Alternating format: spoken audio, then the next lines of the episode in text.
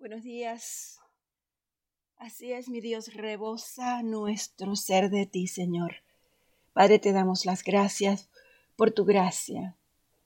Gracias que por tu gracia el viejo corazón de piedra que teníamos se ha sido quitado y tú nos has puesto un nuevo corazón y un nuevo espíritu dentro de nosotros.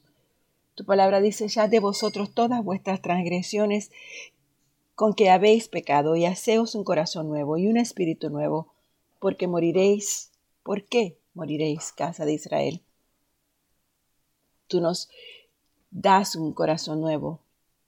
Tú dices que pondrás espíritu nuevo dentro de nosotros y quitarás de, de nosotros, de nuestra carne, el corazón de piedra y nos darás un corazón de carne. Padre, como tú me pides que te entregue mi corazón, te lo entrego sin condiciones y te lo entrego sin reservas. Ahora te pido que Cristo se siente como Rey y como Señor en el trono de mi corazón. Te damos gracias, mi Dios. Te damos muchas gracias, Padre, por ese amor que nos tienes. Te damos muchas gracias por, por todo lo que eres, porque todo lo que, lo que has hecho en nuestras vidas. Renunciamos a todo ídolo, a toda persona o a toda cosa que nuestro corazón se interfiera con el amor, la devoción y la obediencia a ti. Y limpia, Señor, te pedimos, limpia nuestro corazón del egoísmo, de la avaricia, de la envidia, de los odios, de las amarguras, los resentimientos, de toda actitud que conflija con el amor de Dios que en nosotros ha sido derramado. Que tu gracia mantenga nuestros corazones puros para poder verte a ti, mi Dios, y subir a tu monte santo. Necesitamos un corazón limpio para poder tener una buena conciencia y una fe que no sea fingida. Así que líbranos de la dureza de corazón que causa incredulidad, neutraliza nuestra fe y nos aparta del Dios vivo. Que por el resto de nuestra vida nuestro corazón arda en pasión, pasión de amor por tu santidad, por tu presencia y por tu reino. Padre, venimos ante ti hoy, nos presentamos como una iglesia en este nuevo día, en este día que comienza una nueva semana laboral que todo lo que traigas, mi Dios, estemos listos y preparados para ser representantes tuyos y para hacer tu obra. Te amamos con todo nuestro corazón, con toda nuestra alma, con todas nuestras fuerzas y confesamos que no tenemos otro Dios fuera de nosotros. No hay nada en esta tierra que podamos desear más que a ti, Señor. Así que esta semana, Señor, te pedimos que nos ayudes a renunciar completamente, totalmente a nuestra propia voluntad y que nos enseñes a vivir para hacer tu voluntad aquí en la tierra. Nuestra vida, nuestro tiempo, nuestras habilidades, nuestros recursos están en tus manos para que seas tú quien dispongas de ello de acuerdo a tu voluntad. Así que renunciamos a cualquier deseo de nuestro corazón de los ojos de la carne, al orgullo de la vida. Renunciamos a todas esas cosas, Señor, para hacer tu voluntad y solamente tu voluntad. Todo esto, Padre, lo pedimos en nombre del Padre, del Hijo y del Espíritu Santo, gozosos de ser partícipes de una, buena una nueva semana, una buena semana, llenos de las buenas nuevas de Jesús. Amén. Bueno, hermanos, continuamos con la lectura bíblica. El fin de semana nos quedamos en el libro de Juan, el capítulo 11, versículo 44, y hoy comenzamos con el versículo 45. Por, estos, por esto, hablando de, la, el milagro de Lázaro, de Jesucristo haber, haber resucitado a su amigo Lázaro, eh, entonces en continuación se habla de que las personas se, levantaron, los fariseos se levantaron con un complot en contra de Jesucristo para matarle. Así que comenzamos. Por esto, Muchos de los judíos que habían venido a ver a María y vieron lo que Jesús había hecho creyeron en él. Pero algunos de ellos fueron a los fariseos y les contaron lo que Jesús había hecho. Entonces los principales sacerdotes y los fariseos convocaron un concilio y decían, ¿qué hacemos? Porque este hombre hace muchas señales. Si le dejamos seguir así, todos van a creer en él, y los romanos vendrán y nos quitarán nuestro lugar y nuestra nación. Pero uno de ellos, Caifás, que era sumo sacerdote ese año, les dijo, vosotros no sabéis nada, ni tenéis en cuenta que os es más conveniente que un hombre muera por el pueblo y no que toda la nación perezca. Ahora bien, no dijo esto de su propia iniciativa, sino que siendo el sumo sacerdote ese año, profetizó que Jesús iba a morir por la nación, y no solo por la nación, sino también para reunir en uno a los hijos de Dios que están esparcidos. Así que desde ese día planearon entre sí para matarle. Por eso Jesús ya no andaba públicamente entre los judíos, sino que se fue de allí a la región cerca del desierto, a una ciudad llamada Efraín, y se quedó allí con los discípulos. Y estaban cerca de la Pascua de los judíos, y muchos de la región subieron a Jerusalén antes de la Pascua para purificarse. Entonces buscaban a Jesús y estando ellos en el templo, se decían unos a otros, ¿qué os parece? ¿Que no vendrá la fiesta? Y los principales sacerdotes y los fariseos habían dado órdenes de que si alguien sabía dónde estaba, Jesús le diera aviso para que le prendieran. Entonces Jesús, seis días antes de la Pascua, vino a Betania, donde estaba Lázaro, al que Jesús había resucitado de entre los muertos, y le hicieron una cena allí. Y Marta servía. Pero Lázaro era uno de los que estaban a la mesa con él. Entonces María, tomando una libra de perfume de nardo, nardo puro, que costaba mucho, ungió los pies de Jesús y se los secó con los cabellos, y la casa se llenó con la fragancia del perfume. Y Judas Iscariote, uno de sus discípulos, el que le iba a entregar, dijo, ¿por qué no se vendió ese, perfume por trescientos denarios y se le dio a los pobres? Pero dijo esto no porque se preocupara por los pobres, sino porque era un ladrón y como tenía la bolsa del dinero, sustraía de lo que se echaban en ella. Entonces Jesús le dijo, déjala que, déjala para que lo guarde para el día de, la, de mi sepultura, porque a los pobres siempre los tendréis con vosotros, pero a mí no siempre me tendréis. Entonces la gran multitud de judíos se enteró de que Jesús estaba allí y vinieron no solo por causa de Jesús, sino también por ver a Lázaro, a quien había resucitado de entre los muertos. Pero los principales sacerdotes resolvieron matar también a Lázaro, porque por causa de él muchos de los judíos se apartaban y creían en Jesús. Al día siguiente, cuando la gran multitud que había venido a la fiesta oyó que Jesús venía a Jerusalén, tomaron hojas de las palmas y salieron a recibirle y gritaban, Osana, Osana bendito el que viene en el nombre del Señor, el Rey de Israel. Jesús, hallando un asnillo, se montó en él, como está escrito, No temas, hija de Sión, he aquí tu rey viene montado en un pollino de asna. Sus discípulos no entendieron esto al principio, pero después, cuando Jesús fue glorificado, entonces se acordaron de que esto se había escrito de él y de que le habían hecho estas cosas. Y así la multitud que estaba con él cuando llamó a Lázaro del sepulcro y lo resucitó de entre los muertos, daba testimonio de él. Por eso la multitud fue también a recibirle, porque habían oído que él había hecho esta señal. Entonces los fariseos se decían unos a otros, ¿Veis que no conseguís nada? Mira, todo el mundo se ha ido tras él. Unos griegos buscan a Jesús. Había unos griegos entre los que subían a adorar en la fiesta.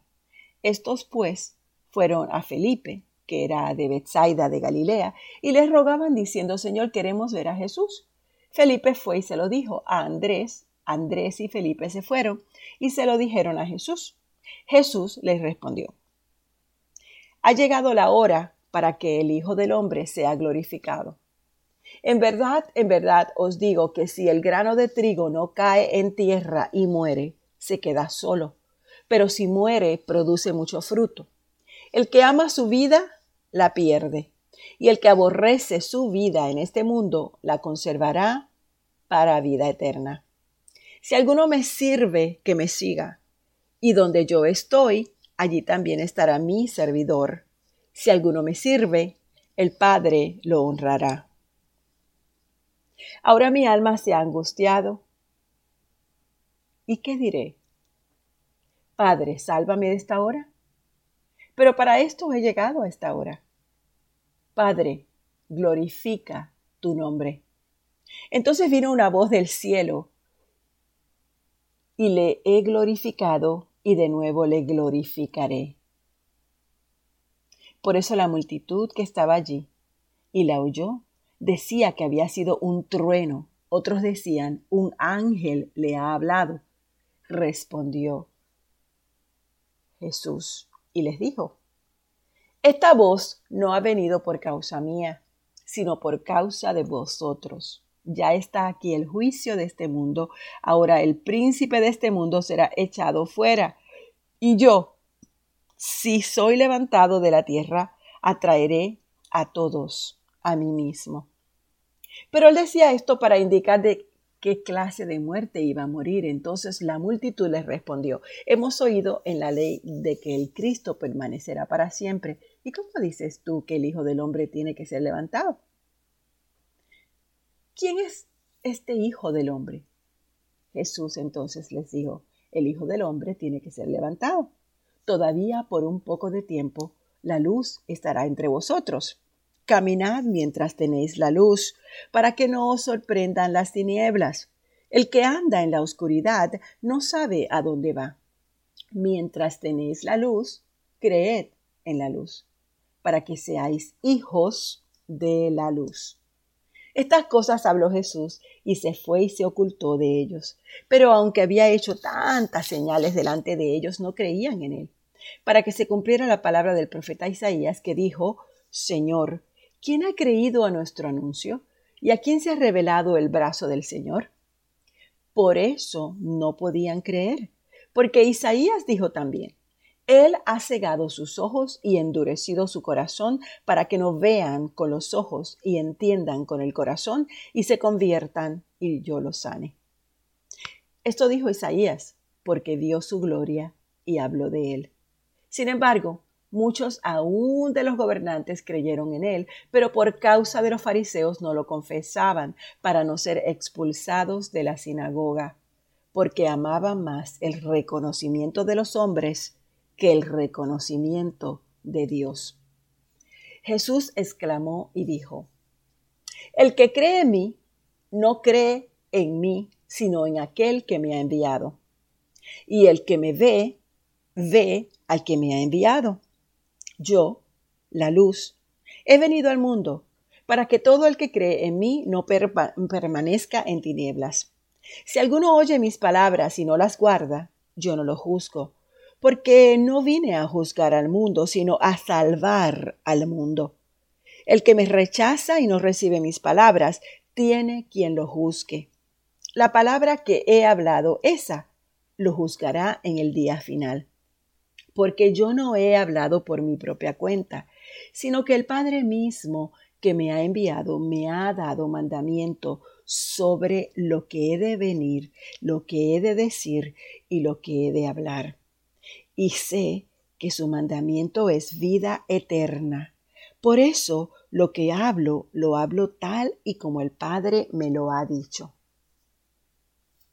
Antes de la fiesta de la Pascua, sabiendo Jesús que su hora había llegado para pasar de este mundo al Padre, habiendo amado a los suyos que estaban en el mundo, los amó hasta el fin. Y durante la cena como ya el diablo había puesto en el corazón de Judas Iscariote, hijo de Simón, el que lo entregara, y Jesús sabiendo que el Padre había puesto todas las cosas en sus manos, y que de Dios había salido, y a Dios volvía, se levantó de la cena y se quitó su manto, y tomando una toalla se la ciñó. Luego echó agua en una vasija y comenzó a lavar los pies de los discípulos y a secárselos con la toalla que tenía ceñida. Entonces llegó a Simón Pedro. Este le dijo, Señor, ¿tú lavarme a mí los pies? Y Jesús respondió y le dijo, Ahora tú no comprendes lo que yo hago, pero lo entenderás después. Y Pedro le contestó, Jamás me lavarás los pies. Jesús le respondió, Si no te lavo, no tienes parte conmigo. Simón Pedro le dijo, Señor, entonces no solamente los pies, sino también las manos y la cabeza. Jesús le dijo, El que se ha bañado no necesita lavarse, excepto los pies, pues está todo limpio. Y vosotros estáis limpios, pero no todos. Porque sabía quién le iba a entregar, y por eso dijo, No todos estás limpios. Jesús fue un ejemplo supremo de humildad. Entonces cuando acabó de lavarle los pies, tomó su manto y sentándose a la mesa otra vez les dijo, ¿sabéis lo que os he hecho hoy? Vosotros me llamáis maestro y señor, y tenéis razón, porque lo soy. Pues si yo, el señor y el maestro, os lavé los pies, vosotros también debéis lavaros los pies unos a otros, porque os he dado ejemplo para que como yo os he hecho, vosotros también hagáis. En verdad, en verdad os digo, un siervo no es mayor que su señor, ni un enviado es mayor que el que lo envió. Si sabéis esto, seréis felices si lo practicáis. No hablo de todos vosotros y yo conozco a los que he escogido, pero es para que se cumpla la escritura. El que come mi pan, mi pan ha levantado contra mí o su calcañar.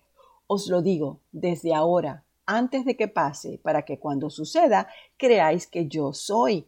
En verdad, en verdad os digo, el que recibe al que yo envíe, me recibe a mí, y el que me recibe a mí, recibe al que me envió. Habiendo dicho esto, se angustió en espíritu y testificó.